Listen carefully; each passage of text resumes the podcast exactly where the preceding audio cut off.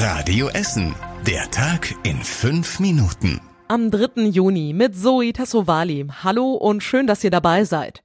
Die Essener Bauern werden Erdbeeren und Spargel in diesem Jahr schwerer los. Weil alles teuer wird, haben die Menschen weniger Geld.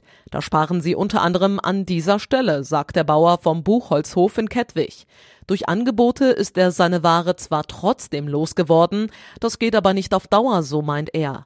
Auch Bauer Ridder aus Leite sagt, dass die Nachfrage bei Erdbeeren gesunken ist. Allerdings seien die letzten beiden Jahre auch außergewöhnlich gut gelaufen. Da waren wegen Corona mehr Menschen zu Hause und haben beim Bauern Geld ausgegeben, das sie sonst für einen Urlaub gebraucht hätten. Die großen Pläne für das alte Kuttelgelände in Altenessen sind erstmal gestoppt.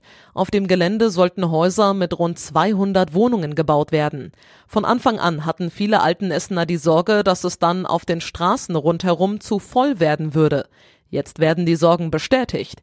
Die Pläne hätten für rund 8500 zusätzliche Autos jeden Tag gesorgt.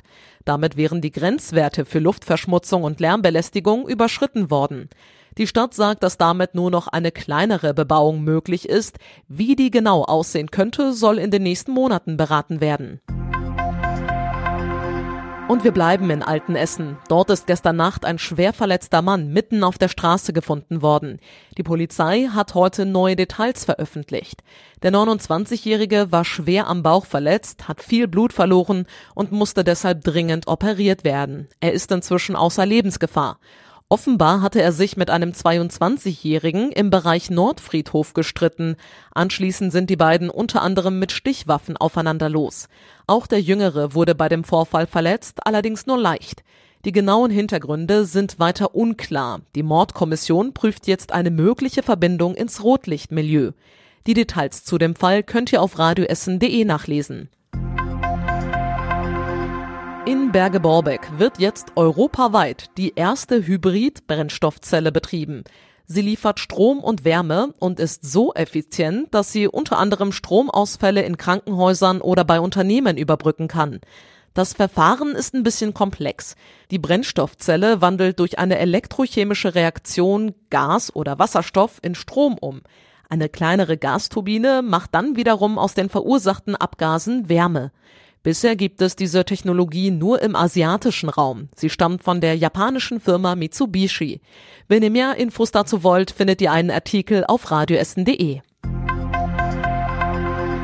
Heute ist der verschönerte Kaiser Wilhelm Park in Altenessen offiziell wieder eröffnet worden.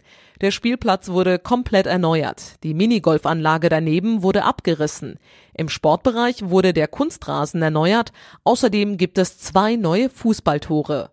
Rund um den Pavillon wurde teilweise der Asphalt weggerissen. Es gibt dort jetzt neue Bänke und einen weiteren Basketballkorb. Am Ufer des Sees wachsen neue Stauden. Bei der Umgestaltung des Kaiserparks wurden auch die Ideen der alten Essener einbezogen. Und zum Schluss gibt's noch eine Nachricht aus dem Sport. Die Handballer des Tusem haben in diesen Minuten ihr letztes Heimspiel der Saison. Im Sportpark am Hallo will sich der Tusem gegen Hüttenberg mit einem Sieg von den Zuschauern verabschieden. In den vergangenen Wochen gab es aber immer wieder schwächere Leistungen, auch gegen Mannschaften aus dem Tabellenkeller. Im Hinspiel unterlag der Tuse mit vier Toren und auch diesmal gehen die Gäste als leichter Favorit ins Spiel. Wenn das Spiel vorbei ist, findet ihr das Ergebnis natürlich auch auf radioessen.de. Und zum Schluss der Blick aufs Wetter. Die Wolken verdichten sich heute Nacht wieder. Ab und zu kann es regnen und gewittern bei rund 15 Grad. Wir hören uns hier bei Radio Essen wieder morgen früh, dann aber ab halb acht. Ich wünsche euch jetzt allen erstmal schöne und erholsame Pfingsten. Das war der Tag in fünf Minuten. Diesen und alle weiteren Radio Essen Podcasts findet ihr auf radioessen.de und überall da, wo es Podcasts gibt.